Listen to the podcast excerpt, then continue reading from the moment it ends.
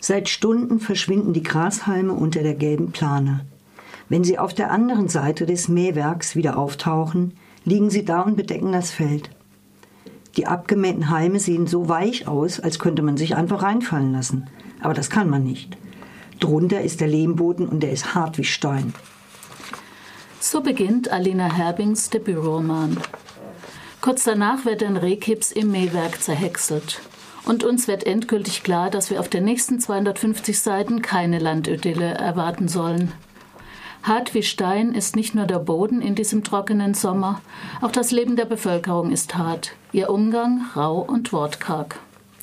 Schattin, Gemeinde Nordwestmecklenburg, ein verlassener Landstrich östlich von Lübeck. Hierzu noch ein weiteres Zitat. Manchmal glaube ich, jedes Flugzeug, das ich sehe, existiert überhaupt nur, um mich daran zu erinnern, dass ich einer der unbedeutendsten Menschen der Welt bin. Wieso soll, sonst sollte ich in einem Moment auf diesem halbgemähten Feld stehen? Nicht mal in einer Nazi-Hochburg, nicht mal an der Ostsee oder auf der Seenplatte, nicht mal auf dem Todesstreifen, sondern kurz davor, daneben, irgendwo zwischen all dem. Ein Niemandsland also, in dem die Ich-Erzählerin Christine aufgewachsen und hängen geblieben ist. Ihre Ausbildung zur Friseurin hat sie nicht beendet. Heute ist sie Mitte 20 und lebt auf einem Milchhof, Milchviehhof, den ihr langjähriger Freund Jan von seinem Vater übernehmen soll. Tage voller Arbeit und Langeweile, in mistverschmierten Gummistiefeln und stinkenden Stallklamotten, das soll nun ihr restliches Leben sein?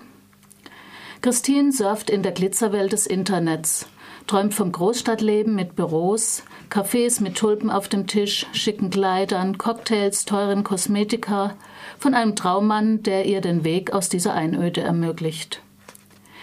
Die Beziehung zu Jan ist geprägt vom ökonomischen Druck, der auf dem Hof lastet.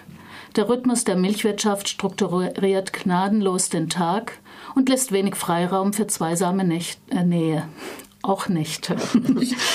Sprachlosigkeit, Misstrauen und Fremdheit wächst zwischen den beiden.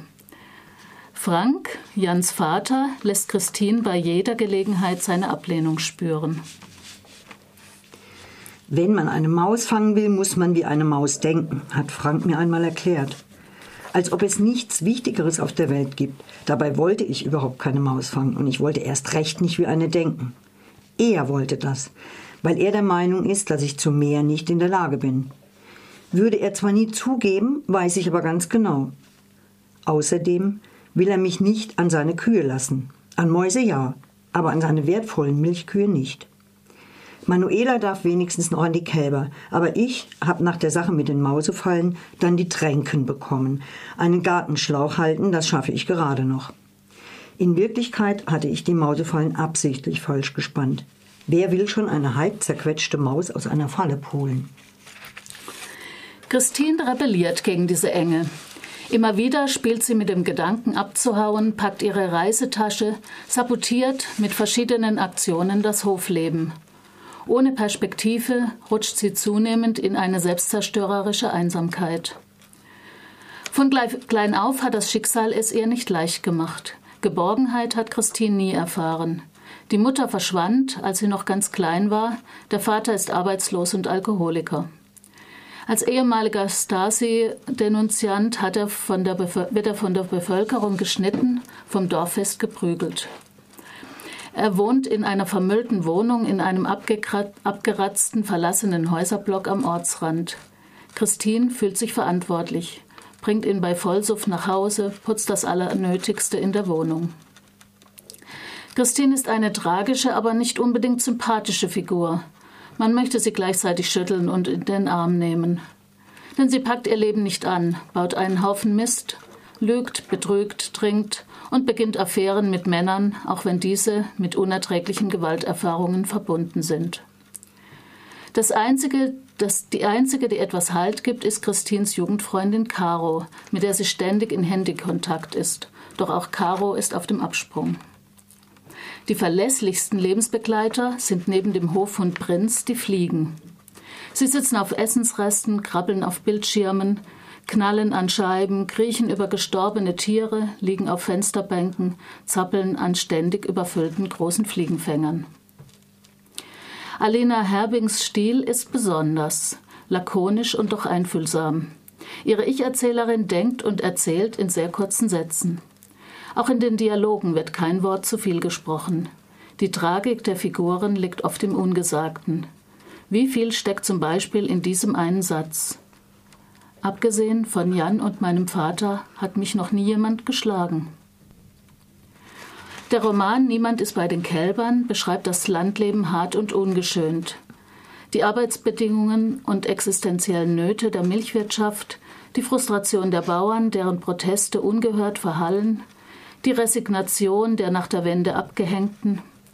Eine Macho-Gesellschaft mit weitgehend ungebrochenen Geschlechterrollen, gepaart mit körperlicher und sexueller Gewalt. Jugendliche, denen nichts einfällt als Saufen und Knutschen an Bushaltestellen. Junge Erwachsene ohne Perspektive, die sich mit kleinkriminellen Aktionen über Wasser halten.